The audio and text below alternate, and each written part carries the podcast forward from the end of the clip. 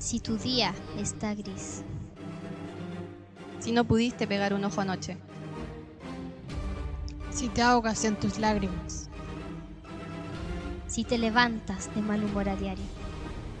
Si eres más estrés que persona. Si te han dicho que debes ir a terapia. Aquí estamos para pelear por ti. Somos Yarlu, Andrea Y Carolina. Y juntas somos Las vengadoras de la salud mental. Y esto es... Psico Avengers.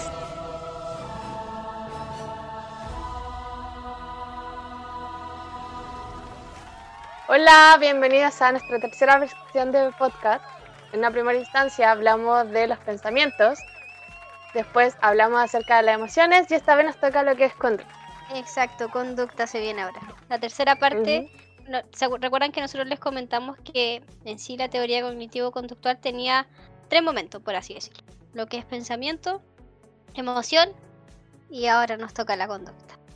Espero que hayan hecho las tareas que, le- que les mandamos para que en este caso podamos hablar del tema, conversar un poco eh, de lo que fue en este caso que ustedes recuerden, cómo fue hacer las tareas y este nuevo tema que como dijo Carolina es la triada de lo que es lo cognitivo-conductual. Primero hablamos de los pensamientos, después vemos cómo los pensamientos influyen en las emociones y ahora vemos cómo los dos anteriores influyen en lo que es la conducta. ¿Cierto, chiquillos?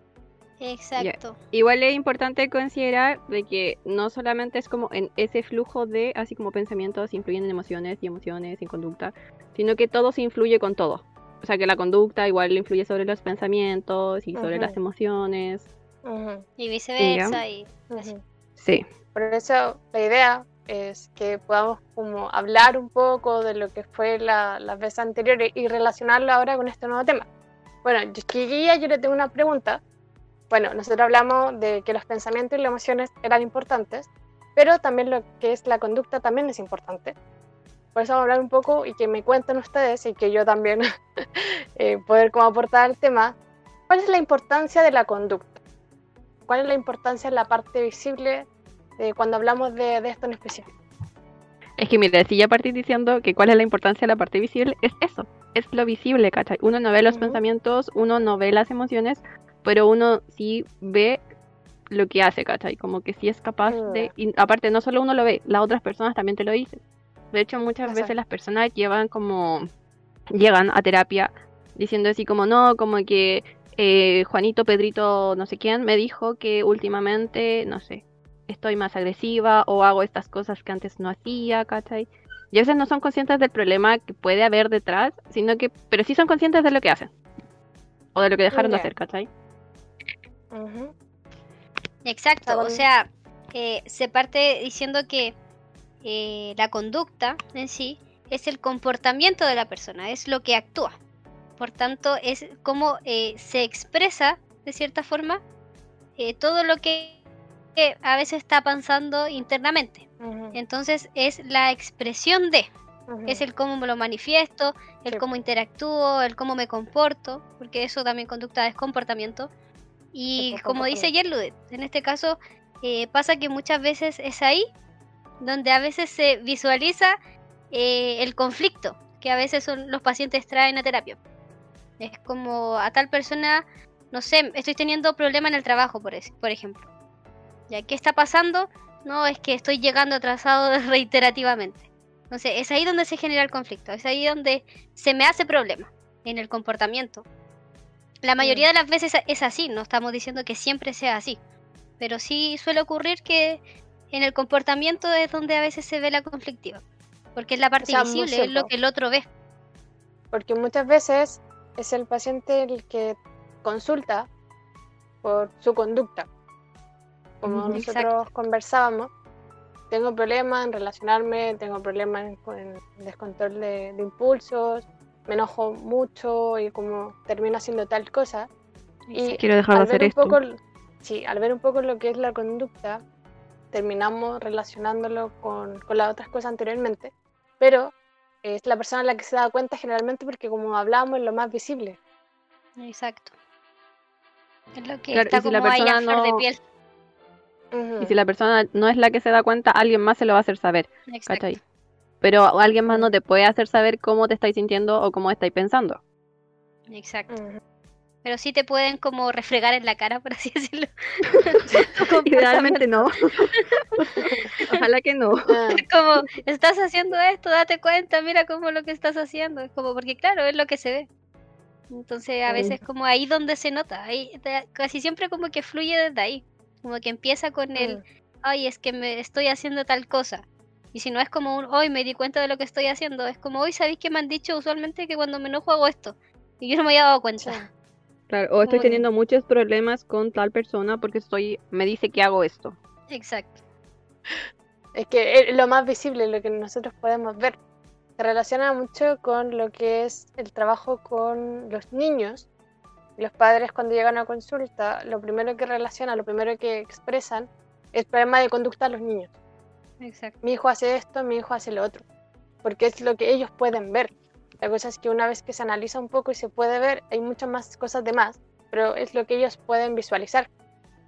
Pero también tiene que ver un poco en donde eh, lo que se hace con el tema de la conducta es desde la psicoeducación.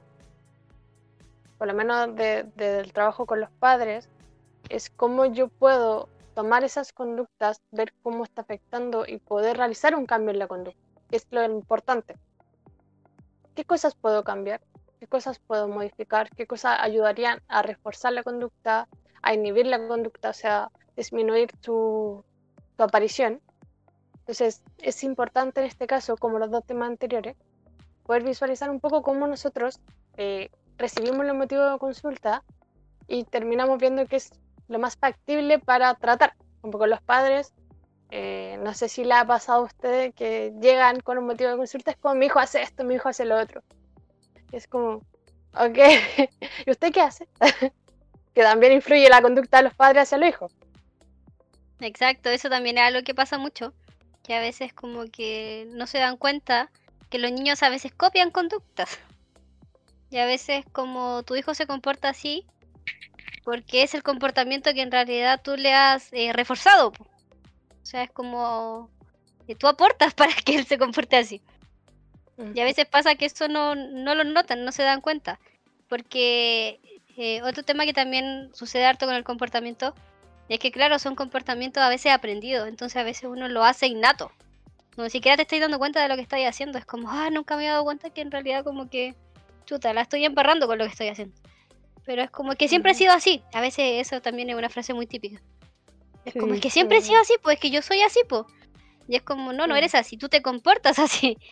Y ese comportamiento puedes cambiarlo, que eso es algo súper bueno, de que las problemáticas a veces estén en el comportamiento. Que puedes Se cambiarlo, cambiar. el comportamiento se puede cambiar. O sea, si O siempre has actuado así, no tienes... Sí, o sea, pero si tu comportamiento siempre ha sido el mismo, es como, puedes cambiarlo, no implica que seas así.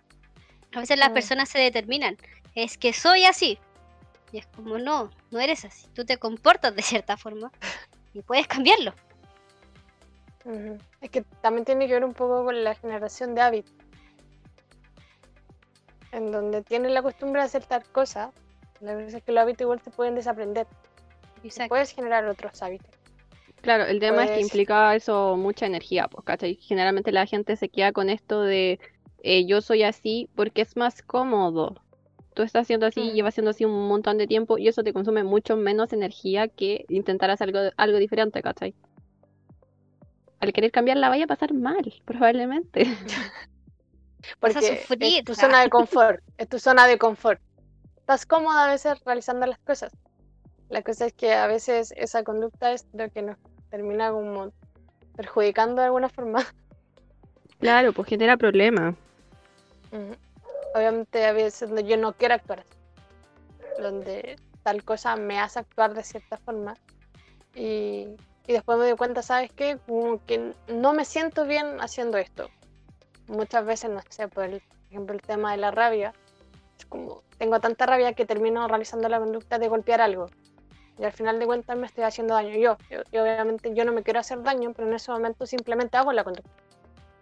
Exacto. Eso pasa mucho a veces con, con los adolescentes también. Creo que algo que igual ya habíamos comentado, como el tema de las autolesiones. Esos son tipos Sí. como de, de conducta. conducta autodestructiva. Que es donde el daño en realidad se, se le hace a uno mismo. Es como dañarte a ti mismo. Y obviamente eso no es algo eh, bueno, positivo, pero es una forma como de liberar a veces ciertas emociones que se manifiestan en conducta. Mm, ya. Y ahí volvamos al tema de aprender las cosas, pues porque por ejemplo uno igual aprende a lidiar con las emociones de tal manera. En este, por ejemplo, en el caso de las autolesiones, es como que uno aprende a lidiar con emociones que se descontrolan, como de enojo o de pena a veces, ¿cachai? Eh, haciéndose daño a uno mismo. como la, forma de gestionar. Nosotros igual hemos hablado un poco de, lo que es la, con, la conducta de, autolesión, lo que es la, reacción frente a ciertas cosas. Y antes, eh, hace muchos años, se consideraba solamente lo que es la conducta. Se veía lo que es la teoría conductual y se dejaba de lado lo que era el mundo interno. ¿Qué piensan ustedes acerca de, de considerar en este caso solo la conducta como un patrón observable? Bueno, en ese caso, obviamente, eh, como dices tú, sí, antes solo se, veía lo que era conducta. Por tanto, antes solo teníamos lo que es observable. O sea, se comporta de tal manera y en realidad es como que no, había una explicación muy amplia para decir así como, ya, ¿y qué lo lleva a comportarse de tal manera? Simplemente, lo que veo vemos, vemos, veo tu conducta y esto eres. Y listo. ¿Cuál es el problema de, hacer eso? De que obvio, obviamente estáis dejando eh, un sinfín de, de, otras partes súper como enriquecedoras eh, de lado, pues que es nuestro mundo interno. O sea, nosotros no solo somos conducta, porque si fuera así mm. sería súper determinista, como lo que veo eres y listo. Y no, pues, o sea, hay pensamiento, hay emociones y como decíamos delante, todo esto eh, influye, todas se interfieren unas con otras.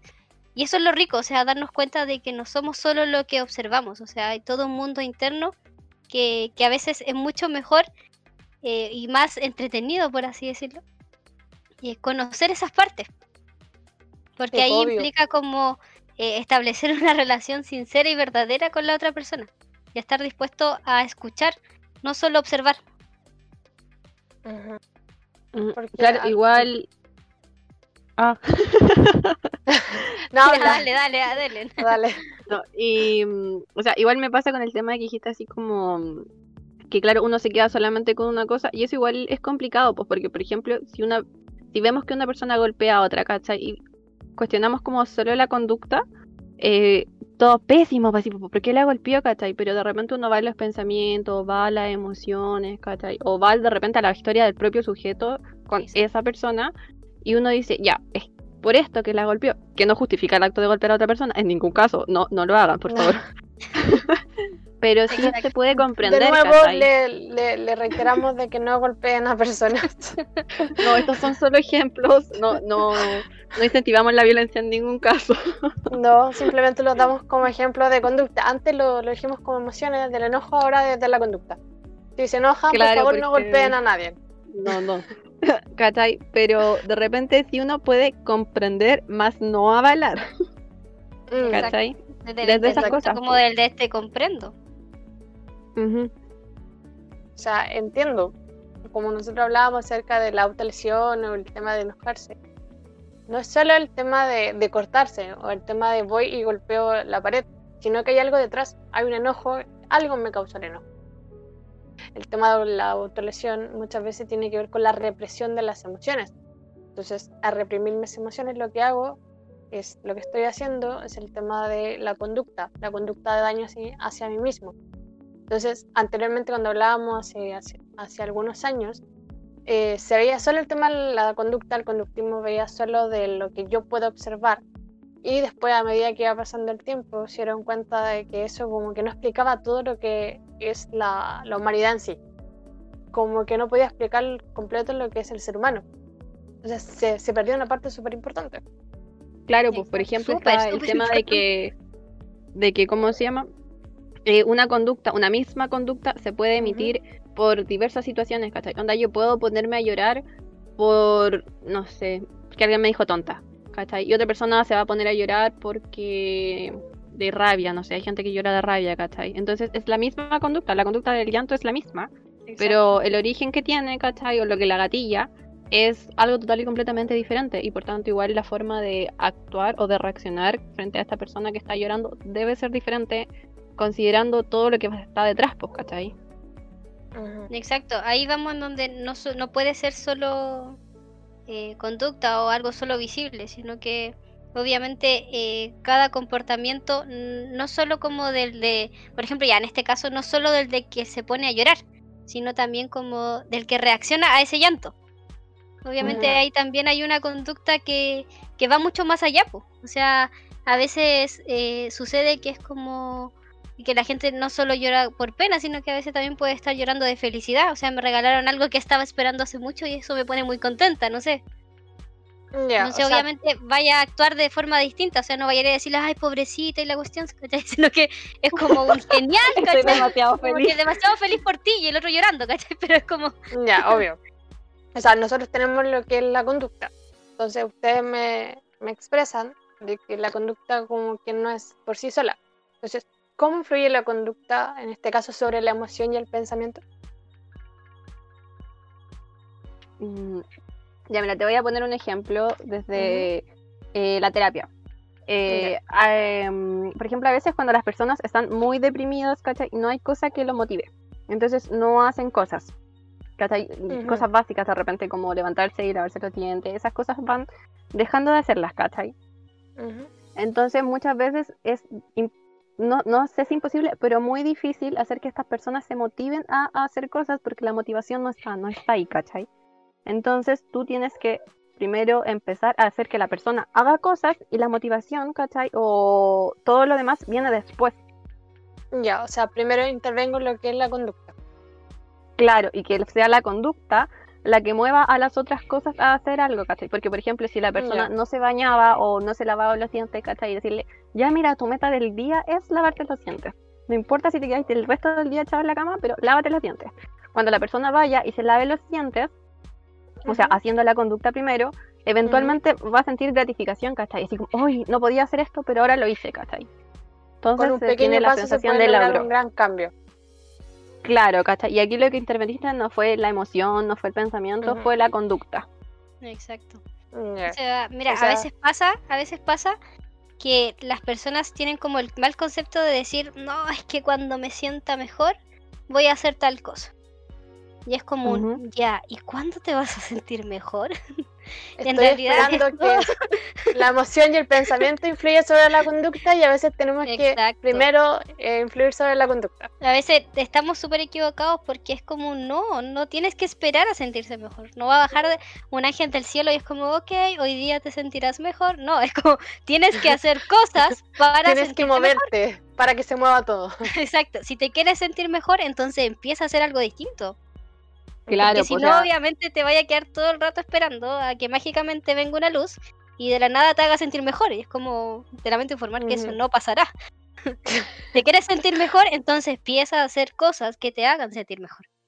O sea, lo que hablábamos acerca de la triada, que todo está conectado, que no es lineal, sino que una cosa puede influir sobre otra.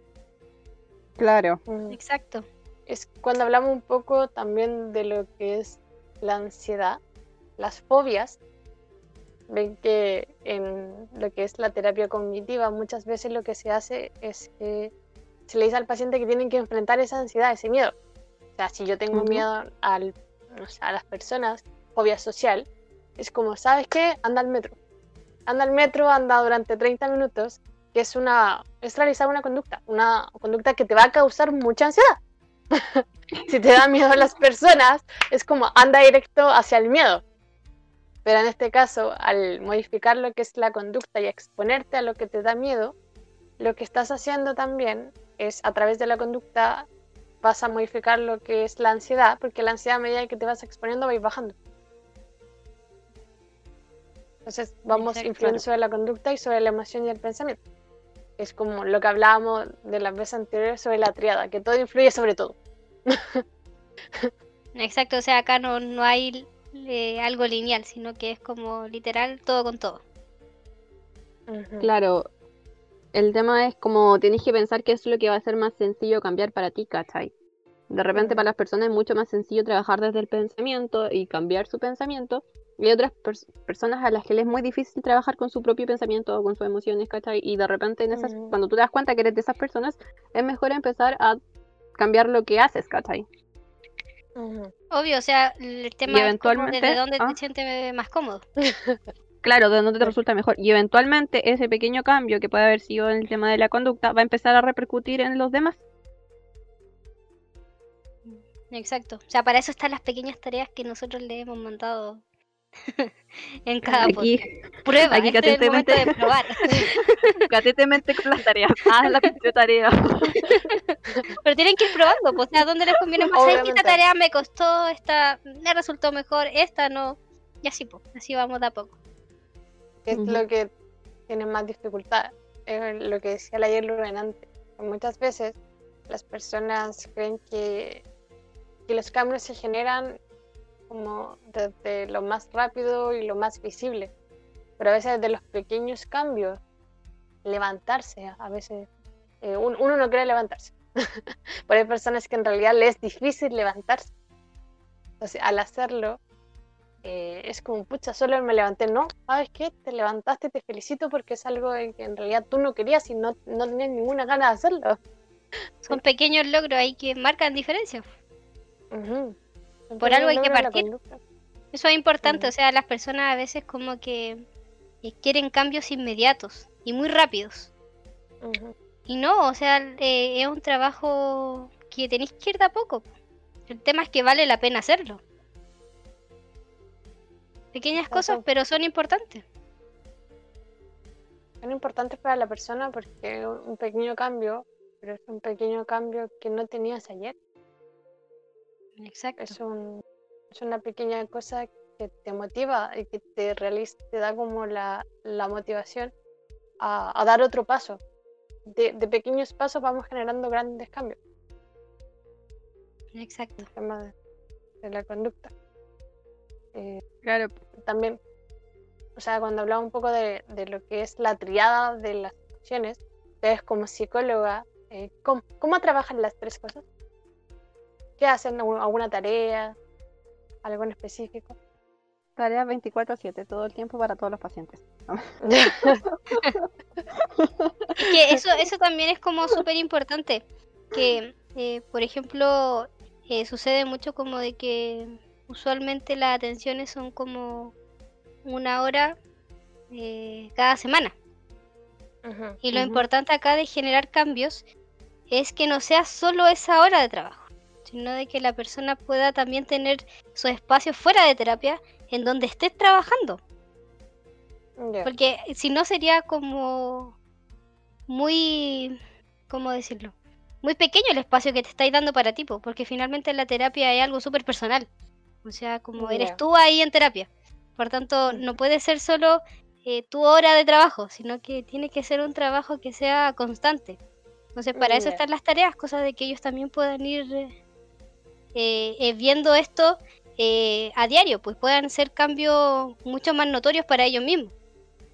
Por Claro, ejemplo, las mismas que tareas que hemos visto antes. Exacto, que se involucren. Sí, pues, o sea, lo vemos de que ellos son seres activos. como Exacto. decía Carolina, las tareas no es como que nosotros queramos, oh, mandémosles tareas, sino que las tareas tienen un Que sí. Es porque e- ellos son dueños de su propia realidad y su propia conducta. O sea, al realizar las tareas, como dijo la, la Caro, están no solo trabajando la hora de sesión, sino que están trabajando durante la vida diaria. Están adquiriendo habilidades y capacidades que, que antes no tenían. Y en este caso, el objetivo de la terapia es que ellos adquieran esas habilidades y que después que termine la, la terapia, ellos eh, sigan con esa habilidad y puedan incorporarla en su vida diaria. Es como, ok, necesito la ayuda para ver ciertas cosas, a lo mejor me cuesta ciertas cosas o quiero cambiar ciertas cosas, pero después ya voy a adquirir la habilidad y las capacidades de hacerlo solo. Y voy a aplicar todo lo que aprendí en mi vida diaria. O sea, es como el tema de que se incorpore y que ya parta a ser parte de ti. Claro, que se produzca un cambio real en la vida de la persona, pues, que al final, si tú lo pensáis, eh, ir a terapia igual es una hora de cuántas que tiene la semana. No voy a sacar el cálculo porque soy horrible en matemática, pero tiene un chingo de horas. Hay muchas horas durante la semana. Hay Muchos muchas días. horas, eh, muchos días. Ajá. Entonces, la terapia igual es un espacio que es pequeñito y por eso, Mm, por lo menos desde nuestro enfoque, porque no todos los enfoques usan las tareas, eh, es importante mandar como estas tareas, que no siempre son las mismas, que están pensadas así como, ok, eh, a este a esta persona le va a ayudar de esto. A veces es una misma tarea, como por ejemplo el tema de los registros, que se parte se usa mucho, pero dependiendo de qué es lo que necesita la persona. po. Porque por ejemplo una Mm. persona puede ser súper buena eh, identificando sus emociones y tú consideras que no es necesario que aprenda a hacer eso, ¿cachai? Porque ya lo sabe. En cambio, hay Ujú. personas que les cuesta más, entonces primero partes con un registro acerca de la situación y las emociones, ¿cachai? Y no metí el tema del pensamiento, porque primero necesitáis que identifique cómo se siente, por ejemplo, mm, ya. ¿cachai? Entonces siempre es como ir adaptando estas cosas Dependiendo a, del a la persona. de la persona totalmente. Porque claro, o sea, no el le a la terapia. una no vas a reforzar una habilidad que sabes que tiene. Claro, Ya. Ujú.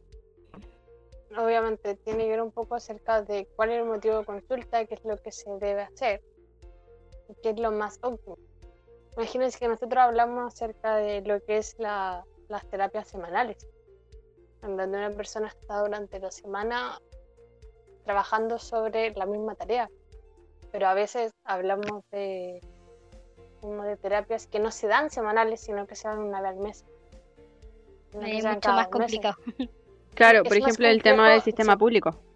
Mm, Sí, Sí, por es eso lo que pasa decía, el mucho. sistema público, donde está la motivación, donde los cambios, como son a largo plazo, como que no se ven tan inmediatos. O sea, una, una terapia cada dos meses igual es difícil ver cambios que está muy espaciado en el tiempo.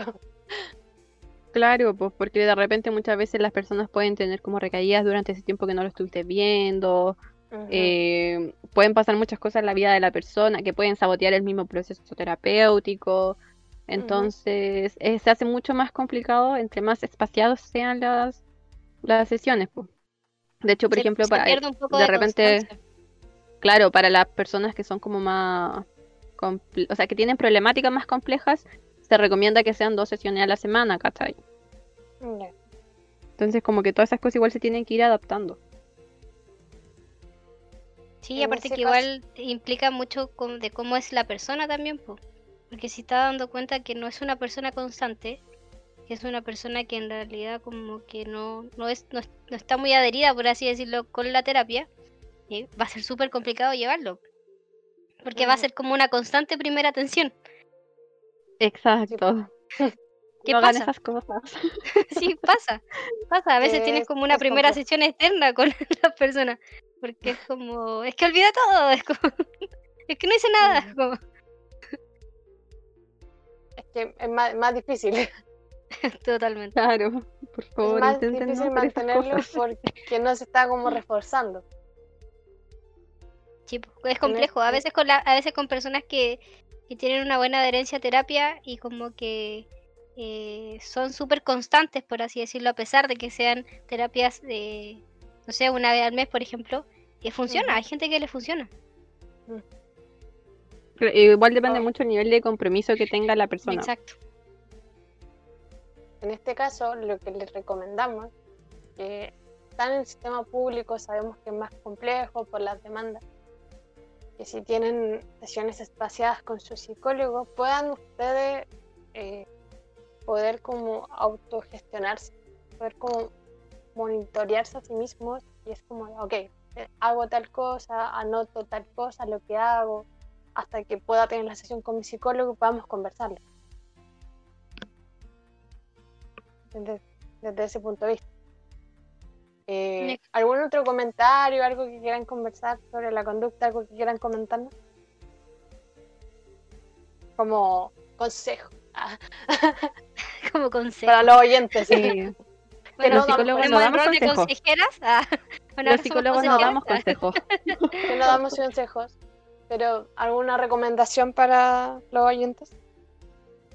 O sea, más que Em, nada es como un... Cuestionense sus conductas. Empiecen a ver cuáles son sus conductas re- repetitivas.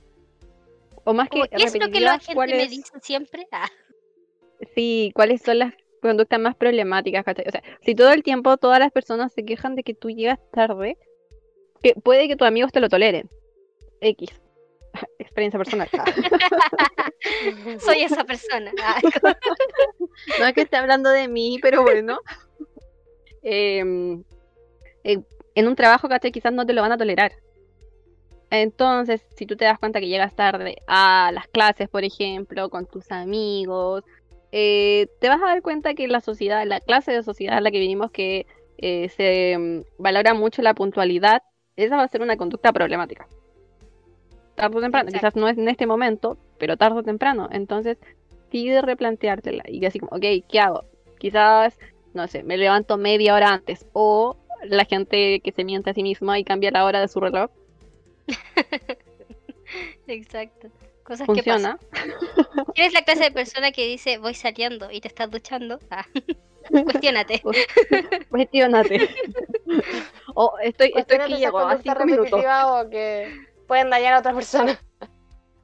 Claro, por ejemplo, el tema de llegar tarde no, no puede ser tan problemático ahora, pero si hay otras conductas que la gente te remarca, eh, que sí te trae más conflicto, no sé, por ejemplo, que te alteras muy rápido o levantas la voz muy rápido. Eh, ok, ¿qué está pasando ahí? ¿Cachai? Porque te pueden decir, antes no eras así. Hubo un punto de quiebre en que empezaste a hacer esta conducta, ¿cachai? A emitir esta conducta. Entonces, quizás cuestionarte, ocurrió algo, puede que desde ese momento que empezaste a hacer esto, eh, haya tenido problemas en tu trabajo, ¿cachai? Y te empecé a sentir más estresado. El estrés puede provocar esas cosas, ¿cachai? Es como ir haciendo como eh, casi el, mismo tema de registro de los pensamientos de la emoción, ahora con la conducta. Eso, eso, eso es lo bueno, que ya vamos en el tercer tema, entonces ustedes ya saben los lo, los otros dos, por tanto pueden empezar a hacer ese juego de, hoy quizás mi pensamiento está influyendo en esto y por eso hago esto, o quizás tal cosa influye en esto y esto. Ya pueden ir empe- eh, empezar a hacer ese juego, porque ya tienen, están los tres podcasts, escúchenlos. Claro, ya, ya hicieron los, los registros O sea, anteriores. ustedes, de- ustedes deberían de saberlo, nosotros deberíamos estar hablando y ustedes ya deberían estar conectando. Si están Claro, escuchando ah. esto y no entienden de qué estamos hablando, es porque deben ir a, a escuchar los otros dos anteriores. Por favor, vaya. O sea, no hagan trampa. Sí, aquí, no vale, no se pueden saltar ninguna. No, porque No. están pensados de tal forma que están conectados. Exacto. Sí, Así o sea, que- si nosotros estamos hablando y de pronto tú escuchas y es como de qué están hablando, hay un problema. Vuelve atrás. Vuelve atrás, empieza de nuevo. Vamos para atrás. Bueno, en este caso agradecerles por escucharnos en esta, en esta tercera versión acerca de, de la conducta. Espero que haya sido un momento agradable, que han aprendido y que haya sido un momento grato, porque para nosotros Y que lo apliquen a su vida, más por favor. Ujú, que, que no sea solo el tema de, de- de visualizar lo que es la conducta, sino que puedan relacionarlo con los posts y eh, con los podcasts anteriores y revisar, ¿sabes qué? A lo mejor mi problemática está por pensamiento, a lo mejor es emoción, a lo mejor es conducta, a lo mejor son los tres, porque están relacionados. Claro. No es que esté todo mal contigo, sino que están no, relacionados. sino que todos Tranquilo. generalmente, eh, todo Tranquilo, influye Nicolás. sobre alguna cosa y muchas veces eh, alguno de los tres está más influyendo de forma mucho más notoria que otra, Exacto. pero todo está relacionado, así que si tú estás leyendo esto y escuchando esto, perdón, Escuchando. Están yo, no- leyendo. yo no estoy leyendo. Yo no estoy leyendo nada. pero miren, yo les digo leer porque nosotros subimos también posts a Instagram sobre las temáticas Vayan a que conversamos, así que si no lo han leído también tienen un problema.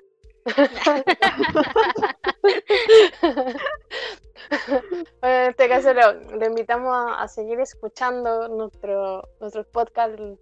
Intentamos eh, poder hablar de ciertos temas, de poder como relacionarlo y como que la próxima vez que no les vamos a decir de qué es porque va a ser sorpresa. No hay spoiler. No hay spoiler porque después van a saber y no, no Se spoiler. van a sorprender. Ahora te Sí, pero después todo, se- todo está relacionado, todo va a estar relacionado. Si ahora escuchaban de conducta, el próximo va a estar relacionado con algo de conducta, no sabemos quién sabe. Igual si tienen temas que quieran proponernos, cosas que quieran decir, ah, me gustaría que hablaran de esto. em, vayan a nuestro Instagram, mensajito o la casilla que vamos a estar poniendo alguno de estos días. Em, Nuestro Instagram es guion bajo sepsis.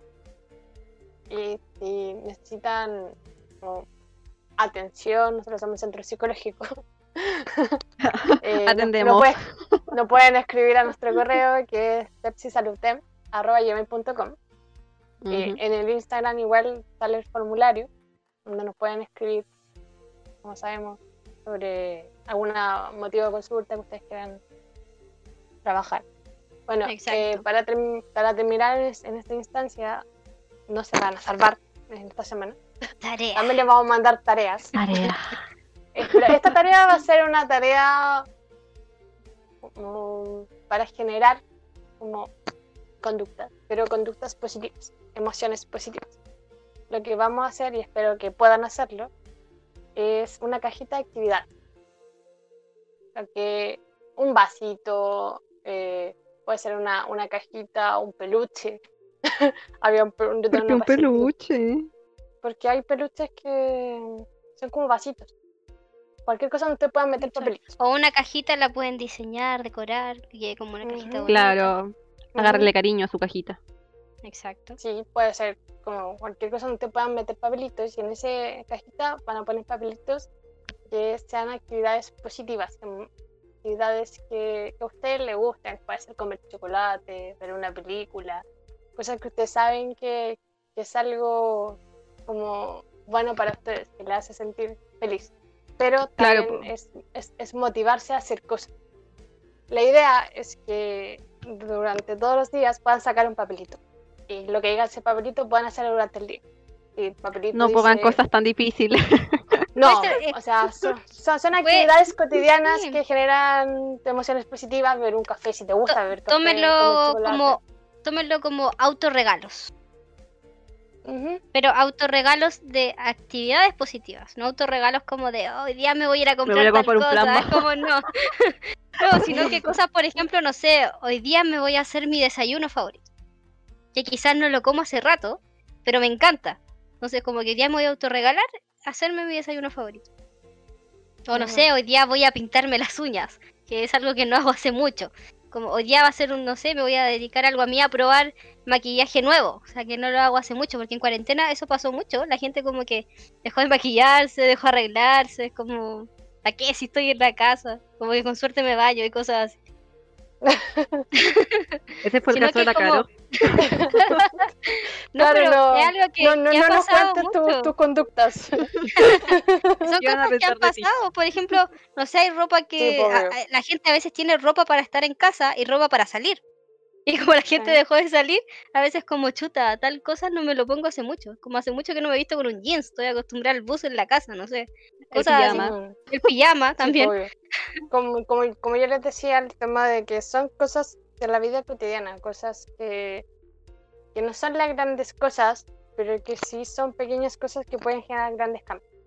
A veces como que uno no se da la instancia de darse un tiempo para sí mismo. ¿Sabes qué? Quiero, no sé, ve- ver una película. Hace tiempo que no veo una película, voy a llamar a un amigo.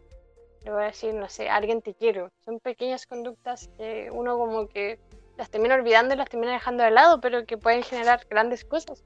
Así que los invitamos a, como les decía, una cajita, cualquier cosa que ustedes puedan echar los papelitos, ponen los papelitos y cada día van sacando uno y van realizando lo que dice ese papel. Sí, eso Claro, es lo entretenido de que son al azar, así que hagan hartos. O sea, de como, "Ah, no esperaba que me saliera esto. Dios no esperaba ver una película hoy día. Pero es importante el compromiso y la honestidad. O sea, si le sale un papelito, no lo cambien, güey. No sean Háganlo. tramposos. O sea, la idea es que pongan cosas que les gusten, no van a poner cosas negativas. Sí, Sino que sí, es comer chocolate. Puede- pueden hacer eh, trampa y poner dos veces chocolate, pero solo dos veces. No pongas puro chocolate porque No, va a traer un porque problema. como que no va a ser sorpresa. La idea es que puedan generar pequeños cambios. Si yo como chocolate todos los días, como que Te va a caer va a ser más- mal y eso va a traer consecuencias negativas. sí, y no, y no queremos eso. Así que Gestiónenlo, espero por que, favor. que puedan realizarlo, que hayan realizado las tareas de, la, de los podcasts anteriores y que nos puedan comentar, enviarnos un mensaje si es que eh, realizaron la tarea y cómo se sintieron, que nos cuenten también cómo fue la experiencia. Exacto, Así y como no decíamos anteriormente, síganos en nuestras redes. Tenemos Instagram, también nos pueden encontrar en Facebook como Centro Psicológico TikTok. Saluten, TikTok, TikTok que tenemos psico-sepsis. también, Aparte, todas las redes sociales. exacto, aparte de subir eh, los podcasts en Spotify, también tenemos en YouTube. Así que también nos pueden ir a seguir a YouTube, que es Sepsis. Nos buscan como Sepsis, vamos a aparecer ahí, pero inmediatamente. Y también, obviamente, suscríbanse, activen las campanitas para que les llegue la notificación cuando subamos el podcast. En, en Instagram también. También pueden activar ahí campanita cuando les lleguen las notificaciones de que subimos algo nuevo. Así que estamos en todos lados. No nos van a En poder evitar. lados, ah. Vamos a aparecer en todos lados. Somos inevitables. TikTok, vean nuestro Literal, TikTok. somos Avengers, somos inevitables. Sí, estamos en todos. Soy luchando inevitable. por la salud mental en todas las plataformas. Eh, Así que- Y eso. Podcast todos los sábados. Todos los sábados, así que ahí atentos a las redes. Nos vemos, espero que estén bien y como les decía, si realizan la tarea o quieren comentarnos algo, nos pueden Escríbanos, escribir escríbanos, por sociales. favor, escríbanos. casete con la tarea. Por favor. Pueden en cualquiera de nuestras ustedes. redes sociales. En TikTok igual nos pueden comentar los TikToks que realizamos y todo, así que así que nos vemos, espero que tengan una excelente semana y nos, Nos vemos, vemos el próxima Adiós. Adiós.